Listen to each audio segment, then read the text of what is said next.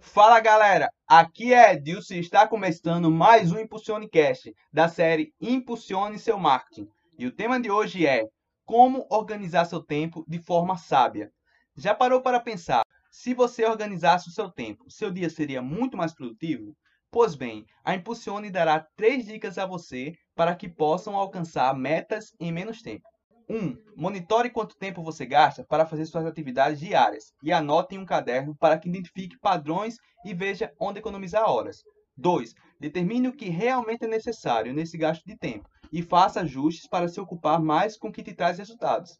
3. Se algo gasta muito tempo e realmente precisa ser feito, faça com que aquelas horas sejam proveitosas, sem distrações e veja se pelo menos minutos foram economizados. Lembre-se, uma hora gasta sentado em um sofá vale menos do que um minuto plantando algo que algum dia vai servir de colheita em sua vida. Quem aí já está pensando em abrir o caderno e descobrir padrões?